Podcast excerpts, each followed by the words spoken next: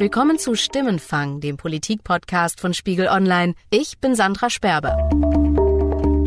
Liebe Kolleginnen und Kollegen, wir sind damit am Schluss unserer heutigen Tagesordnung. Beginn der Sommerferien im Deutschen Bundestag. Und wünsche Ihnen allen, uns allen, eine gute, friedliche Sommerzeit. Alles Gute, die Sitzung ist geschlossen. 709 Abgeordnete fahren nach Hause in ihre Wahlkreise zu den Bürgern, die sie im Parlament repräsentieren sollen. Wie gut sie das tun, also wie repräsentativ diese gewählten Volksvertreter eigentlich sind, damit wollen wir uns in dieser Folge von Stimmenfang beschäftigen. Denn ein genauerer Blick auf die Biografien der Abgeordneten zeigt zum Beispiel, mehr als 80 Prozent von ihnen haben studiert. In der Bevölkerung liegt der Akademikeranteil zurzeit aber nur bei rund 17 Prozent. Also wir sehen kaum noch klassische Arbeiterinnen oder Arbeiter im Bundestag. Man kann sagen, es ist so eine Form von Homogenität, wo man sagt, naja, da geht eine Vielfalt an Perspektiven verloren. Sind Nicht-Akademiker, ganz platt gesagt, zu dumm für die Politik? Oder liegt der Fehler im System? Warum Deutschland eine Akademikerrepublik ist und welche konkreten Auswirkungen das auf die Politik hat, das besprechen wir heute mit dem Politikwissenschaftler Armin Schäfer, den wir gerade gehört haben, und mit einem Mann, der es trotz aller Widerstände tatsächlich vom Fließband in den Bundestag geschafft hat. Ich war schon irgendwie eine Art Exot, ja, und alle hat so ein bisschen fragend geschaut, was ist das für einer, wie wird er jetzt hier auftreten so beschreibt der SPD-Abgeordnete Josip Juratovic den Jobwechsel aus dem Audi-Werk in den Bundestag. Seine Geschichte hören wir später, aber zunächst eine Bestandsaufnahme. Dafür habe ich mit dem Politikwissenschaftler Armin Schäfer gesprochen, der Professor an der Universität Münster ist. Eines seiner Forschungsgebiete ist soziale und politische Ungleichheit. Unser System, in dem wir als Wähler Abgeordnete ins Parlament wählen, nennt sich ja so auf dem Papier repräsentative Demokratie. Wie repräsentativ ist denn der Deutsche Bundestag tatsächlich besetzt? Das ist schon direkt zum Einstieg keine ganz einfache Frage, weil das davon abhängt, was wir unter Repräsentation verstehen. Mhm. Wenn wir erstmal darunter verstehen, äh, der Bundestag soll die Bevölkerung abbilden, ähm, dann ist der Bundestag nicht sehr repräsentativ, ähm, weil die Zusammensetzung des Bundestages doch sehr stark abweicht ähm, von der Zusammensetzung der Bevölkerung, beispielsweise hinsichtlich Bildungsabschlüssen oder Berufsabschlüssen. Mhm. Wer ist zum Beispiel überproportional vertreten? Wer fehlt? Also inzwischen im aktuellen Bundestag ist der Anteil derjenigen, die studiert haben, jenseits der 85 Prozent, also enorm hoch und eben sehr viel höher als in der gesamten Bevölkerung. Und bei Berufsgruppen sind Beamte, Freiberufler, aber auch Juristen sind deutlich überrepräsentiert, viel stärker als der Anteil jeweils in der Bevölkerung ist. Arbeiter, egal jetzt ob klassisch am Band oder im Dienstleistungssektor, finden den Weg nur ganz, ganz selten in den Bundestag. Ohne Abitur und Studium in die Parteiführung oder ins Kabinett, das ist in Deutschland inzwischen die absolute Ausnahme. Horst Seehofer zum Beispiel ist wohl einer der bekanntesten Spitzenpolitiker ohne Uni-Abschluss. Der Bundesinnenminister hat die Schule mit mittlerer Reife beendet und danach eine Lehre als Amtsbote begonnen. Von da an hat er sich hochgearbeitet und Ende der 70er Jahre ein Diplom an der Verwaltungs- und Wirtschaftsakademie München erlangt. Horst Seehofer selbst bezeichnet sich aufgrund seiner jahrelangen Arbeit in Verwaltungen und Ministerien gerne als Erfahrungsjuristen und feigst, wenn er für einen Promovierten gehalten wird, wie zum Beispiel 1992 bei seiner Vorstellung als Bundesgesundheitsminister. Eine Frage an Herrn Dr. Seehofer. Zum Doktor, den streichen Sie bitte. Ich bin meinen Eltern ewig dankbar, dass ich nicht studiert habe. Vor allem nicht Juristerei studiert habe. Also, bitte. SPD-Kanzlerkandidat Martin Schulz ist im letzten Wahlkampf noch einen Schritt weiter gegangen. Schulz hat das Gymnasium ohne Abitur verlassen und eine Lehre zum Buchhändler abgeschlossen. Diese untypische Politikerkarriere hat er ganz bewusst immer wieder zum Thema gemacht. Zum Beispiel im Interview mit dem YouTube-Format Jung und Naiv. Und dass ich kein Abitur habe, ich habe überhaupt keinen geraden Lebensweg. Aber ich habe vielleicht dadurch die Chance gehabt, mehr zu lernen. Wofür ich eigentlich dankbar bin. Ich würde es keinem empfehlen, meinen Lebensweg so zu gehen. Aber umgekehrt, weil mein Lebensweg so war, wie er abgelaufen ist, gibt es einen Punkt, für den ich dankbar bin. Ich habe die Welt auch von unten kennengelernt. Ich habe sie mal von ganz oben kennengelernt und kenne sie auch von ganz unten. Schulz bemüht sich um Offenheit, Authentizität, Bürgernähe Und doch stellen manche in Frage, ob ein Mann, der mehr als 20 Jahre im Europaparlament saß und sogar dessen Präsident war, überhaupt das Zeug zum Bundeskanzler hat, weil ihm das Abitur fehlt. Da lese ich da von den selbsternannten Eliten dieses Landes Artikel. Kann ein Mann ohne Abitur Bundeskanzler werden? Oder ein anderer hat geschrieben, der Ah, liebe Leute, was meint er, was ich da alles lesen muss? Jeden Tag. Am Ende scheiterte Schulz Kanzlerkandidatur sicher nicht am fehlenden Abitur.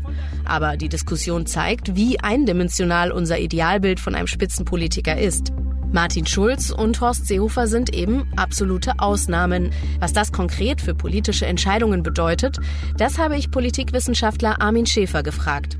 Die Frage ist eben, ob die Zusammensetzung des Bundestages einen Einfluss darauf hat, was der Bundestag entscheidet und es gibt immer mehr Hinweise aus der politikwissenschaftlichen Forschung, nicht nur zu Deutschland, sondern international, dass es nicht ganz unerheblich ist, wer die Menschen sind, die für alle anderen politische Entscheidungen treffen. Wir haben in einem größeren Forschungsprojekt untersucht, wie responsiv der Bundestag ist. Das ist so ein Fachbegriff aus der Politikwissenschaft und ähm, der bedeutet, auf wen hört der Bundestag eigentlich? Wessen Interessen mhm. werden umgesetzt? Und äh, dazu haben wir uns über drei Jahrzehnte äh, Umfragen angeschaut zu ganz, ganz vielen unterschiedlichen Sachfragen und dann geschaut, wer wollte eigentlich was in der Bevölkerung und was wurde danach politisch entschieden. Und wenn man das auswertet, ergibt sich ein relativ klares Muster, dass die Interessen, Präferenzen derjenigen, denen es besser geht, also die höhere Ausbildung haben oder Beruf mit höherem sozialen Status angehören, dass deren Interessen sehr viel häufiger umgesetzt werden als diejenigen, die geringere Bildungsabschlüsse haben oder eben Arbeiter, einfache Angestellte sind. Fällt Ihnen da noch ein ganz konkretes Beispiel ein, wo das auffällig war? Also im Prinzip die großen Sozialreformen äh, der letzten Jahrzehnte, also insbesondere natürlich die Hartz-Reformen, waren sehr mhm. umstritten. Mhm. Und da ist eher das umgesetzt worden, was Leute wollten, denen es besser geht. Es gibt aber auch Beispiele, dass viele, denen es weniger gut geht, wollen, dass eine Vermögensteuer wieder eingeführt wird. Die ist dann aber nicht gekommen. Also es gibt beide Beispiele in beide Richtungen. Das ist jetzt kein ganz einfacher Zusammenhang, dass man sagen würde, bei jeder einzelnen Abstimmung ähm, mhm. ist es immer so, dass Leute so abstimmen, also nach ihrem sozialen Status oder ihrer Herkunft. Meistens stimmen die ja nach Parteizugehörigkeit ab. Aber eben über viele Entscheidungen hinweg, wenn man da sich Trends anguckt, dann ist es schon so, dass die Abgeordneten eher im Interesse derjenigen entscheiden, denen es auch besser geht. Im Bundestag scheint das Bewusstsein für dieses Ungleichgewicht bislang noch nicht sonderlich ausgeprägt zu sein. Der damalige Bundestagspräsident Norbert Lammert hat den Deutschen Bundestag 2013 so beschrieben. Ein Parlament ist keine Versammlung von Helden und Heiligen, sondern von Volksvertretern. Eine ziemlich repräsentative Mischung von Herkunft, Alter, Berufen, Begabungen, Temperamenten, Erfahrungen, Stärken und Schwächen. Eine ziemlich repräsentative Mischung? Da fällt auf den ersten Blick sofort der geringe Frauenanteil von 31 Prozent auf. Auch Menschen mit Migrationshintergrund sind deutlich unterrepräsentiert. Dafür sind bestimmte Berufe überproportional stark vertreten. Jeder fünfte Bundestagsabgeordnete ist beispielsweise Jurist.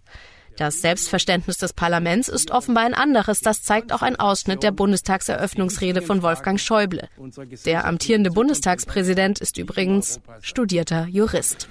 Wir Abgeordnete, liebe Kolleginnen und Kollegen, sind für die Mitbürger im Wahlkreis manchmal fast eine Art Ombudsmann und unsere Vielzahl an Erfahrungen und Qualifikationen aus beruflicher, sozialer, ehrenamtlicher Tätigkeit, das bildet eine ganze Menge Expertise.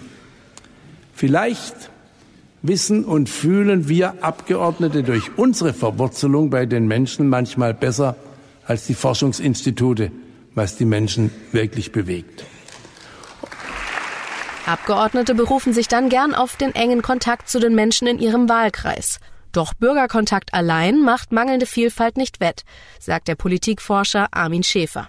Die Frage ist halt, wie sehr man Erfahrungen dadurch machen kann, dass andere einem etwas erzählen und wer sind mhm. diejenigen, die in Bürgersprechstunden kommen. Aber wir wissen, dass das auch wiederum sich nicht gleichmäßig über in der Bevölkerung verteilt. Also diese Art von Aktivität einen Abgeordneten direkt ansprechen, einen Brief schreiben. Mhm. Das machen Leute, die höher gebildet sind, tendenziell auch häufiger als andere. Da muss man sich auch trauen, um auf einen Politiker zuzugehen und irgendwie zu sagen, ich habe hier das Anliegen, das hier ärgert mich richtig. Genau, man muss sich trauen und man muss glauben, dass es was bringt. Auch das mhm. ist sehr unterschiedlich. Äh, viele haben den Glauben daran verloren, dass der direkte Kontakt oder überhaupt, dass Politik an ihrem Leben was ändern wird. Und äh, wenn man da eine negative Einstellung hat, dann ist die Wahrscheinlichkeit, dass man sagt, naja, jetzt gehe ich aber mal zu meinem Abgeordneten eher gering. Warum glauben Sie, ist das so, dass der Bundestag im Prinzip ein Akademikerparlament ist? Also wieso sind andere Gruppen, Arbeiter, Handwerker, Krankenschwestern, so viel weniger vertreten? Sind Nicht-Akademiker, wenn man es jetzt ganz platt formulieren will, zu blöd für den Bundestag?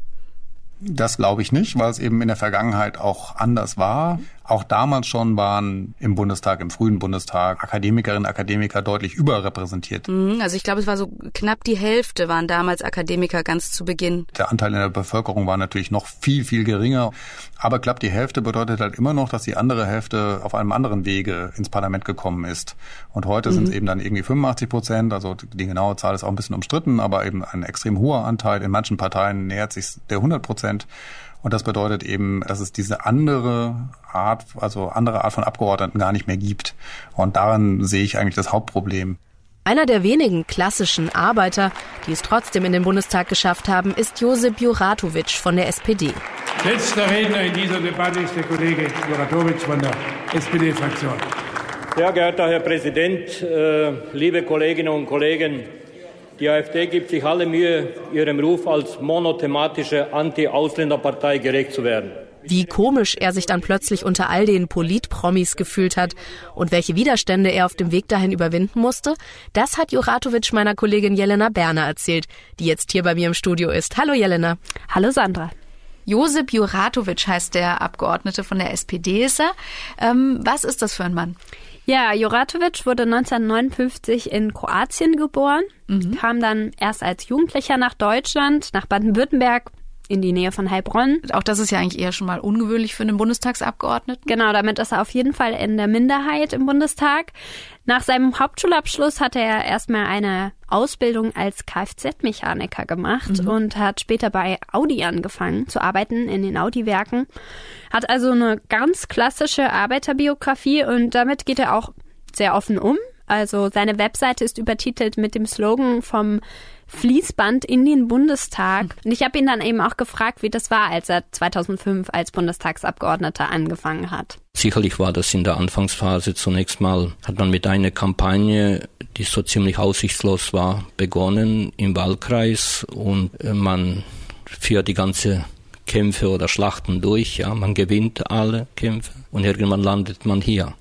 Und dann wird man erstmal wach und sagt, und jetzt?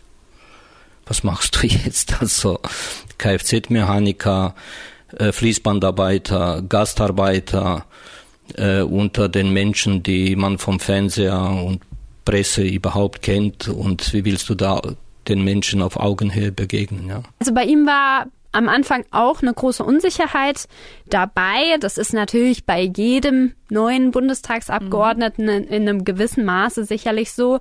Was bei ihm aber eben hinzukommt, ist, dass für ihn als gebürtiger Kroate die deutsche Sprache manchmal auch noch eine Herausforderung war und das war gerade im Umgang mit den Medien oft ein wenig schwierig.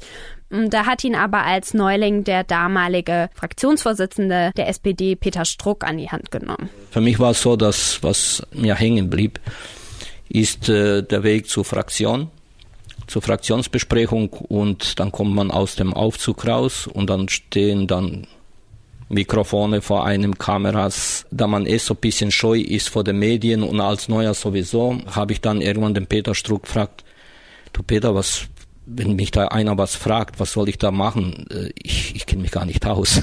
also, dann sagt mir Peter, du mach da keine Sorge. Bevor du den Fraktionssaal verlässt, denk dir auf drei mögliche Fragen, drei mögliche Antworten. Und egal, was du dich fragst, die fragen, du sagst das, was du dir ausgedacht hast, erlebt man oft. Mhm. Ist ja bekannt. Also das ist der klassische Politikertrick, immer das zu sagen, was man sich ganz fest vorgenommen hat und nicht davon abzuweichen. Das hat Juratovic da offenbar ganz schnell gelernt. Inzwischen ist er 14 Jahre im Bundestag. Hattest du das Gefühl, diese Unsicherheit ist komplett verschwunden? Das glaube ich schon. Also er sagt, dass er von Zweifeln heute befreit ist. Mhm. Aber natürlich war auch von Anfang an klar, dass er anders ist als die Mehrheit der Abgeordneten. Allein schon durch seinen Akzent, aber eben auch durch seine Berufsbiografie. Er war bei Audi in der IG Metall aktiv. Er ist in den Betriebsrat gewählt worden. Also ein Gewerkschafter? Ja, genau. Absolutes SPD-Kernklientel sozusagen.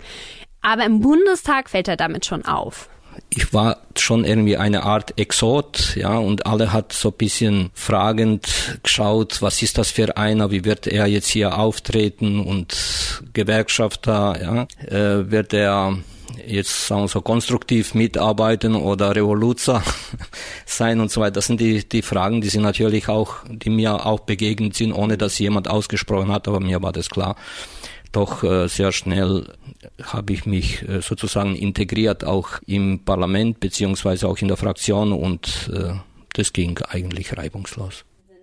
Sie haben als Kfz-Mechaniker gearbeitet. Sie sind äh, gebürtig Kroate, haben erst später die äh, deutsche Staatsbürgerschaft angenommen. Ja, gab es Situationen, in denen Sie gemerkt haben, ich bin irgendwie anders als die anderen Abgeordneten hier? Ja, das passiert öfters bis heute. Ja, und zwar ich weiß nicht, ob das mit dem Arbeitersein und Gewerkschafter zusammenhängt oder mit meiner Herkunft, nämlich äh, als Kroate. Aber ich bin sehr impulsiv von Zeit zu Zeit. Aber das bin ich. Also das, was mich hier auszeichnet, ich melde mich nicht oft zu Wort. Aber wenn ich mich zum Wort melde, dann sage ich genau das, was mir am Herzen liegt und zeige ziemlich klare Kante. Also das vielleicht ist das, was mich unterscheidet. Ja. Und ähm, ich habe immer Bilder im Kopf von den Menschen aus dem sozusagen reellen Leben, ja? Mhm. vor allem wenn es um Innenleben einer Fabrik geht. Ja. Jetzt geht es ja an dieser Stimmenfangfolge darum, dass so Biografien wie die von Josip Juratovic selbst in der sogenannten Arbeiterpartei wie der SPD selten sind, also vor allem im Bundestag. Wie war das bei ihm? Wie ist er überhaupt in der Politik gelandet? Mein Eindruck ist, dass er als junger Mann einfach Wege gesucht hat, sich zu engagieren und sein Umfeld zu verbessern. Also zum Beispiel eben als Gewerkschafter und als Betriebsrat die Bedingungen für Arbeiter zu verbessern, von denen er ja auch einer war. Deswegen hat er auch einen SPD-Ortsverband in seinem Heimatort Gundelsheim gegründet. Und er hat eben gemerkt, hat er mir erzählt, dass er mit der Zeit so eine Art Meinungsführer in seiner Gruppe von jungen Menschen geworden ist. Mhm. Sie sind jetzt ungefähr 15 Jahre Bundestagsabgeordneter. Wie kamen Sie vor 15 Jahren auf die Idee, jetzt kandidiere ich für den Bundestag?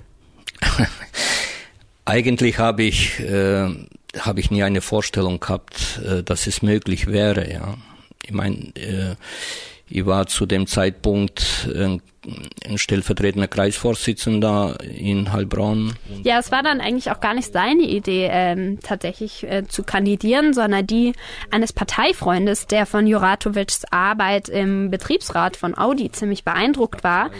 Und der hat ihn eben dann für ein Bundestagsmandat vorgeschlagen. Und innerhalb der SPD gab es tatsächlich einen Gegenkandidaten, mhm. dem die meisten in der Partei wohl auch die größeren Chancen zugeschrieben haben. Juratovic hatte dann aber das Glück, dass die Jusos ihn unterstützt haben. Wir haben eine Kampagne gestartet äh, von zehn Jugendlichen. Der älteste war damals 26, die jüngste 16. Eigentlich wollte man nur die Partei so ein bisschen auflockern, lebendiger machen, die Wahlen. Und äh, wir haben eigentlich von den scheinbar Unmöglichen haben wir möglich gemacht, nämlich bin nominiert worden. Erst einmal, was für mich dann die Lehre draus war, ist, dass der Geist der Partei und die Seele noch intakt ist, ja, dass man gesagt hat, okay, wir wollen einen Arbeiter, ja, der hat bisschen zu starken Akzent und grammatikalische Fehler und so weiter. Und es gab auch welche, die mir damals gesagt haben, wie willst du dich da neben Herrn Strobel ja, äh, behaupten, er ist Jurist äh, im Podium und so weiter. Herr Juratwitsch meint hier Thomas Strobel, den aktuellen baden-württembergischen Innenminister. Der war nämlich damals Vorsitzender der CDU im Landkreis Heilbronn und deren Bundestagskandidat. Also sozusagen sein direkter Gegner. Genau aus der anderen Partei. Und äh, so haben beide eben immer wieder auf den gleichen Veranstaltungen gesprochen gemeinsam und natürlich hat man sie da auch verglichen. Ja, Sprachgewandtheit ist sehr wichtig und Eloquenz aber nur dann unabkömmlich, wenn man nichts zu sagen hat. Wenn man was zu sagen hat, dann ist es wichtig, die Botschaft und da ist jetzt der ein oder andere Sprachfehler gar nicht so bedeutend und ich habe auf diese Karte gespielt und gewonnen. Er hatte also einige Widerstände auch in der eigenen Partei überwunden. Wie erklärt sich Juratovic das, dass das so wenig andere Arbeiter schaffen? Ja, er sieht das Problem darin, dass es in den Parteien eben immer noch eine ganz klare Vorstellung, ein ganz klares Bild davon gibt, welche Kriterien jemand erfüllen muss, um überhaupt Karriere in der Politik machen zu können. So, und häufig ist halt, jemand muss sprachgewandt sein, jemand muss, ja. Aber er kann das. Das können am besten die Akademiker und, äh, ja, wegen mir Juristen. Und natürlich haben die durch das auch die größere Chance, aber letztendlich, äh, ich werfe das denn nicht vor, weil jeder, wir sind im Wettbewerb, jeder will äh, Repräsentant sein, beziehungsweise Kandidat. Von dem her würde ich bisschen eher auch in die Richtung schielen, wie ist der Zustand der Parteien? Wer ist noch in der Partei? Wer engagiert sich da? Wie ist die Struktur der Parteien? Hat Juratovic denn da einen Tipp, was sich ändern muss, damit Leute ohne Studium, ohne Hochschulabschluss ähm, sich mehr in die Parteien trauen? Ja, er sieht die Verantwortung dafür tatsächlich nicht nur bei den Parteien, sondern er sagt auch, dass die Parteien die Menschen so viel umwerben können, wie sie nur wollen. Wenn keiner bereit ist, sich zu engagieren, läuft das letztendlich ins Leere. Und er findet, dass sich mehr Menschen trauen müssen, die eben nicht diesem Idealbild des Juristen entsprechen, sich auch politisch einzubringen mit ihren persönlichen Kompetenzen und Fähigkeiten. Und das ist eben ein klarer Appell auch an seine Mitbürger letztendlich. Vielen Dank, Jelena. Sehr gerne. Ich gebe das Argument gleich weiter an Professor Schäfer. Müssen sich die sogenannten Geringgebildeten einfach von sich aus mehr engagieren? Also natürlich muss irgendwann eine Person sagen, ja, ich möchte das tun, aber diese Entscheidung ist nicht so rein individuelles Kalkül, sondern wird auch dadurch beeinflusst, ob andere eben im Netzwerk einen darin unterstützen und einen auffordern, das vielleicht auch zu tun und auch einen Mut geben und sagen, ja, du kannst das und du bist dazu geeignet. Weil das Bild, was ist ein idealer Abgeordneter, also die Leute internalisieren das ein Stück weit auch und denken auch, ha, vielleicht bringe ich gar nicht die Voraussetzungen mit und äh, dann mhm. kann sich das eben gegenseitig verstärken. Welche Faktoren sehen Sie sonst noch, die Nicht-Akademiker davon abhalten, sich auf ein politisches Amt zu bewerben? Es ist erstmal sehr aufwendig, in der Partei aktiv zu sein. Also man braucht erstmal Zeit, man braucht Ressourcen mhm. generell. Es gibt auch Studien, die zeigen, wer kandidieren möchte, braucht auch einiges an Geld. Die Wahlkämpfe werden nicht komplett von der Partei finanziert. Man muss sich durchsetzen gegen andere. Dafür muss man in der Regel auch schon einen innerparteilichen Wahlkampf machen. Auch der kostet Zeit und Geld. Und das ist eben ungleich verteilt, so dass bestimmte Menschen das leichter können. Auch Beamte sind überrepräsentiert in Parlamenten. Ein Grund dafür könnte einfach sein, dass man da die Möglichkeit hat, eine Zeit lang seinen Beruf ruhen zu lassen und danach kehrt man wieder in den Beruf zurück. Mhm. Also kein Karriererisiko? Genau, das ist natürlich bei anderen Berufen nicht so ohne weiteres der Fall. Da muss man befürchten, dass man danach nicht zurückkehren kann. Und wenn man noch dazu materiell schlecht abgesichert ist, dann ist das Risiko zu kandidieren vielleicht auch sehr groß. Wenn man dann nicht mhm. gewählt wird, hat man möglicherweise sehr viel geopfert. Wenn man also selber die Ressourcen nicht hat, Zeit, Geld, wenn man gar nicht angesprochen und motiviert wird zu kandidieren, dann verstärkt sich das eben gegenseitig und führt zu einer hohen Ungleichheit. Was müssten die Parteien aus Ihrer Sicht tun, damit der Bundestag vielfältiger und ja auch repräsentativer wird? Das erste wäre natürlich erstmal die Erkenntnis zu haben, dass das möglicherweise ein Problem ist. Und ich könnte mir vorstellen, bei der Veränderung der Wahlergebnisse, insbesondere für die Sozialdemokratie, dass ein Nachdenken darüber stattfindet, ob man denn noch in der Gesellschaft so verankert ist, wie man sich vorstellt. Und da gibt es sicher ein Defizit, dass bestimmte Personengruppen heute eben nicht mehr so die Aufstiegschancen auch innerhalb der SPD haben, wie es in der Vergangenheit möglich war. Und da könnte man natürlich schon stärker versuchen, auf Gruppen gezielt zuzugehen. Die sind ja auch in Parteien vertreten, nur sie übernehmen wahrscheinlich seltener Ämter. Vielen Dank, Herr Schäfer. Ich danke Ihnen. Das war Stimmenfang, der Politik-Podcast von Spiegel Online. Die nächste Episode von Stimmenfang hören Sie ab kommenden Donnerstag auf Spiegel Online, Spotify und in allen gängigen Podcast-Apps. Wenn Sie uns Feedback schicken möchten, schreiben Sie uns einfach eine Mail an stimmenfang.spiegel.de oder nutzen Sie unsere Stimmenfang-Mailbox unter 040 380 80400. An die gleiche Nummer können Sie uns auch eine WhatsApp-Nachricht schicken. Nochmal 040 380 80400.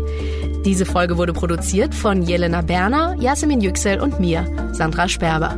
Danke für die Unterstützung dabei an Sebastian Fischer, Johannes Kückens, Wiebke Rasmussen, Thorsten Reitzek und Matthias Streitz. Die Stimmenfangmusik kommt von Davide Russo.